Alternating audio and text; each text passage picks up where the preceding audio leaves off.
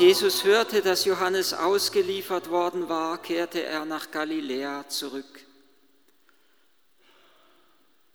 Er verließ Nazareth, um in Kapharnaum zu wohnen, das am See liegt, im Gebiet von Sebulon und Naphtali.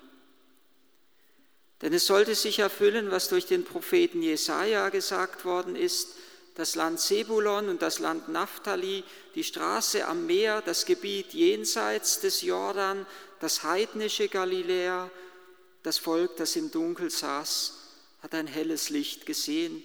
Denen, die im Schattenreich des Todes wohnten, ist ein Licht erschienen. Von da an begann Jesus zu verkünden, kehrt um, denn das Himmelreich ist nahe. Als Jesus am See von Galiläa entlang ging, sah er zwei Brüder, Simon genannt Petrus und sein Bruder Andreas. Sie warfen gerade ihr Netz in den See, denn sie waren Fischer. Da sagte er zu ihnen, kommt her, mir nach, ich werde euch zu Menschenfischern machen. Sofort ließen sie ihre Netze liegen und folgten ihm nach. Als er weiterging, sah er zwei andere Brüder, Jakobus, den Sohn des Zebedäus, und seinen Bruder Johannes. Sie waren mit ihrem Vater Zebedäus im Boot und richteten ihre Netze her. Er rief sie, und sogleich verließen sie das Boot und ihren Vater und folgten Jesus nach. Er zog in ganz Galiläa umher, lehrte in den Synagogen, verkündete das Evangelium vom Reich und heilte im Volk alle Krankheiten und Leiden. Das Evangelium ist immer weitaus mehr als einfach nur ein geschichtlicher Bericht, es ist Heilsgeschichte und als Heilsgeschichte möchte uns das Evangelium, jeden einzelnen von uns, in eine persönliche Christusbegegnung hineinführen. Das Evangelium gibt uns immer Anteil am göttlichen Leben und dass jedes Wort im Evangelium ist wie eine heilige Pforte, durch die hindurch wir eintreten sollen, um in die Begegnung mit Jesus hineinzukommen, um Jesus begegnen zu können. Wir sind es hoffentlich gewohnt, die Eucharistie mit Ehrfurcht zu empfangen. Gerade dann, wenn wir die Handkommunion empfangen, darauf zu achten, dass kein Teilchen der Hostie abfällt, weil wir glauben, dass in jedem auch noch so kleinen Teilchen Jesus ganz und gar gegenwärtig ist und damit Gott gegenwärtig ist. Und mit der gleichen Ehrfurcht, mit der wir die Eucharistie behandeln, mit der gleichen Ehrfurcht sollen wir das Wort Gottes, die Heilige Schrift und das Evangelium behandeln, weil in jedem Wort Gottes Christus gegenwärtig ist und Christus uns begegnen möchte. Jedes Wort, das wir hören aus dem Evangelium, soll uns in eine tiefere Beziehung zu Jesus hineinführen. Es hört sich das Evangelium, was wir eben gehört haben, an wie so ein Lagebericht. Johannes, so hieß es, wurde in der alten Einheitsübersetzung übersetzt, war ins Gefängnis geworfen. Jetzt ist es wieder etwas wörtlicher, glücklicherweise wörtlicher übersetzt. Er war ausgeliefert worden.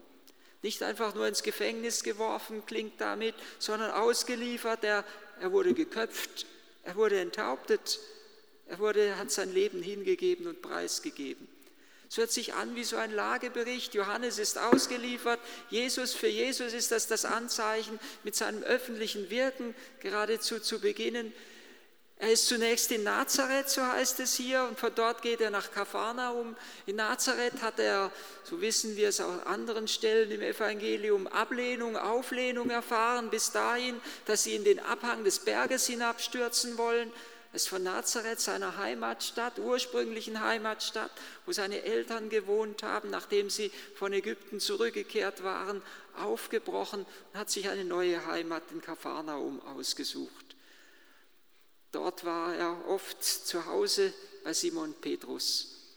Und dort haben sich auch zahlreiche Wunder abgespielt in Kapharnaum. In der Synagoge von Kapharnaum war später auch die große eucharistische Rede des Herrn. Jesus ist aufgebrochen und er hat sein öffentliches Wirken begonnen. Es hört sich an wie ein Beragebericht. Er tritt ein in die Fußstapfen Johannes des Täufers, genau mit denselben Worten, mit denen Johannes der Täufer Jesus angekündigt hatte, kehrt um, denn das Himmelreich ist nahe. Genau mit den gleichen Worten beginnt Jesus sein öffentliches Wirken und er zeigt damit an, dass er das, was in Johannes begonnen ist, fortsetzt. Er heilt Kranke, er lehrt, er verkündet, er heilt, er befreit Besessene. Aber wir müssen lernen, eben das Wort Gottes bis in die Tiefe jedes einzelnen Wortes einzudringen und auch das zu hören, was zwischen den Zeilen steht. Und da gibt es ein Wort, was schon den Spannungsbogen spannt hinein in das Passionsgeschehen hinein. Es ist dieses Wort, Johannes wurde ausgeliefert. Johannes wurde überliefert. Es ist ein Wort, was immer wieder auftaucht in der Passion Christi. Was wollt ihr mir geben, wenn ich ihn euch ausliefere? Und sie zahlten ihm 30 Silberlinge, Judas Iskariot, und er suchte nach einem günstigen Moment, ihn auszuliefern, ihn zu überliefern. Oder dann wieder im Abendmahlsaal, wo Jesus sagt, einer von euch, er war tief betrübt, einer von euch wird mich überliefern. Und sie fragten, wer ist es? Der, der mit mir die Hand in die Schüssel taucht, der ist es, der mich überliefert wird. Wehe dem Menschen, durch den der Menschensohn überliefert wird. In einem Wort taucht dieses Wort auf und damit spannt eben der Evangelist Matthäus hier schon den Bogen in das Passionsgeschehen hinein. Und er zeigt damit an, dass Johannes der Täufer der unmittelbare Vorläufer Jesu ist. Jesus tritt geradezu in seine Fußstapfen ein. Er setzt da ein, wo Johannes am Ende ist, da beginnt Jesus mit seinem öffentlichen Wirken. Und Johannes ist so sehr Vorläufer, dass er auch Jesus vorausgeht in diesem Ausgeliefertsein und in diesem Überliefertsein. Und genau in dem Moment, wo wir von diesem Ausgelieferten und Überliefertsein hören, genau in dem Moment berichtet Matthäus von dem Licht, das im Dunkeln erstrahlt.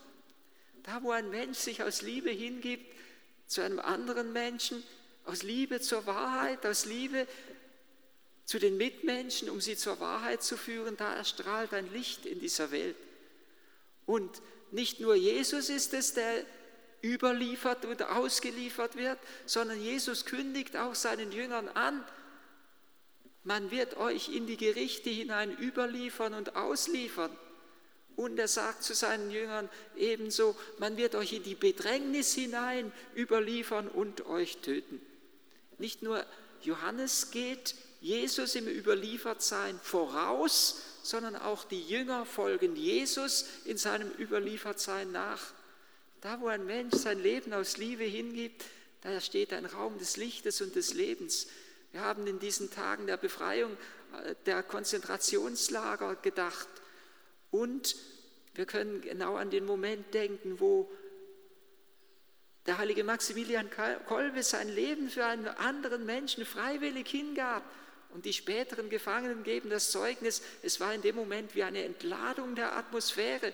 In dem Moment, wo einer sein Leben aus Liebe hingibt für die anderen, in dem Moment erstrahlt ein Licht mitten in der Dunkelheit. Genauso wie es hier in diesem Jesaja-Zitat heißt, ein Volk, das im Dunkel saß, hat ein helles Licht gesehen.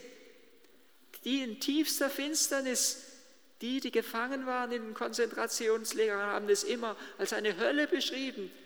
Auch mitten in dieser Hölle kann ein Licht erstrahlen, da wo einer sein Leben hingibt, aus Liebe zu seinem Bruder, aus Liebe zum anderen. Und die Macht der Dunkelheit wird in dem Moment gebrochen. Der Lagerkommandant hat keine Kraft mehr. Er will Fahrt der Bitte des heiligen Maximilian Kolbe und lässt ihn gewähren, dass er für den anderen in den Hungerbunker geht. Da, wo einer sein Leben hingibt aus Liebe zum anderen, da erstrahlt ein Licht. Und der heilige Matthäus spannt nicht nur diesen Spannungsgebogen hier von durch dieses Wort des Überliefertseins des Johannes, so wie später Jesus überliefert ist. Es gibt noch eine andere Redewendung hier im Evangelium. Von da an begann Jesus. Und noch einmal setzt Matthäus ein, es ist etwa in der Mitte seines Evangeliums, wo es wiederum heißt, von da an begann Jesus. Hier heißt es, von da an begann Jesus zu verkünden, kehrt um, denn das Himmelreich ist nahe. Jesus beginnt sein öffentliches Wirken, seine Verkündigung in Wort und in kraftvollen Zeichen bis hin zur Erweckung der Toten. Und dann heißt es noch einmal, von da an begann Jesus seinen Jüngern aufzuzeigen, dass es für ihn notwendig ist, verworfen zu werden, dass er leiden muss, dass er hingegeben wird, dass er getötet wird, aber am dritten Tage wird er auferstehen. Es ist, als würde Jesus noch einmal neu einsetzen. Das, was er nicht mit seinem Wort erreicht hat, das will er erreichen mit der Hingabe seines Lebens. Der heilige Johannes Paul II. hat das schöne Wort in einem Gedicht über den heiligen Stanislaus geschrieben. Das Wort hat dich nicht bekehrt, das Blut wird dich bekehren. Der heilige Stanislaus war einer der Bischöfe Krakaus und der heilige Stanislaus, er hat versucht, den König Boleslav zur Umkehr mit seinen Rittern zur Umkehr zu bewegen, die ein ungutes Leben geführt haben. Aber Boleslav war so wütend auf ihn, dass er ihn zum Tode verurteilt und man sagt mit eigenhändig mit seinem Schwert in der Nähe des Altars Stanislaus, den Bischof Stanislaus, erschlagen hat. Boleslav muss daraufhin fliehen und er stirbt schließlich in einem Kloster. Das Wort hat dich nicht bekehrt, das Blut wird dich bekehren. Und genauso wie Jesus sein Leben hingibt, genauso beginnt er in dem Moment auch, wo sein Licht erstrahlt, seine Jünger zu sammeln, seine Jünger zu, zu rufen und damit die Kirche zu gründen, damit auch durch sie hindurch das Licht fortleuchtet, mitten in der Dunkelheit, wie es eben in den Heiligen, wie in Maximilian Kolbe, gegenwärtig ist, tief in der tiefsten Finsternis dieser Welt und Zeit. Er beginnt seine Jünger zu rufen und es geht nicht anders. Wenn sie glaubwürdige Zeugen sein wollen, geht es nicht anders, als dass auch sie ihr Leben hingeben. Es beginnt hier so scheinbar fast ein wenig harmlos damit, dass sie alles zurücklassen. Petrus ist gerade dabei zu fischen, das Netz auszuwerfen. Er lässt alles zurück und folgt Jesus nach. Die anderen beiden, Jakobus und Johannes, sind gerade dabei, die Netze herzurichten und auch sie lassen die Boote und ihren Vater zurück. Sie lassen die Arbeit zurück, sie lassen Ehe und Familie zurück, sie lassen alles zurück, um in die Nachfolge Christi einzutreten. Da, wo einer alles gibt, da und nur da kann er wirklich ein glaubwürdiger Zeuge des Herrn sein. Und das Licht erstrahlt in den Jüngern. Ich habe alles gegeben, so sagt es später der heilige Paulus. Ich bin allen alles geworden, um wenigstens einige für Christus zu gewinnen oder so wie es dann heißt bei ihm, um wenigstens einige zu retten. Es ist die große Verheißung, unter der das Leben der Jünger steht, wenn Jesus zu Petrus sagt, ich werde dich zum Menschenfischer machen, die große Verheißung, Menschen für Christus zu gewinnen und Menschen nicht nur das Zeitliche, sondern in das ewige Leben, in das göttliche Leben hineinführen zu können.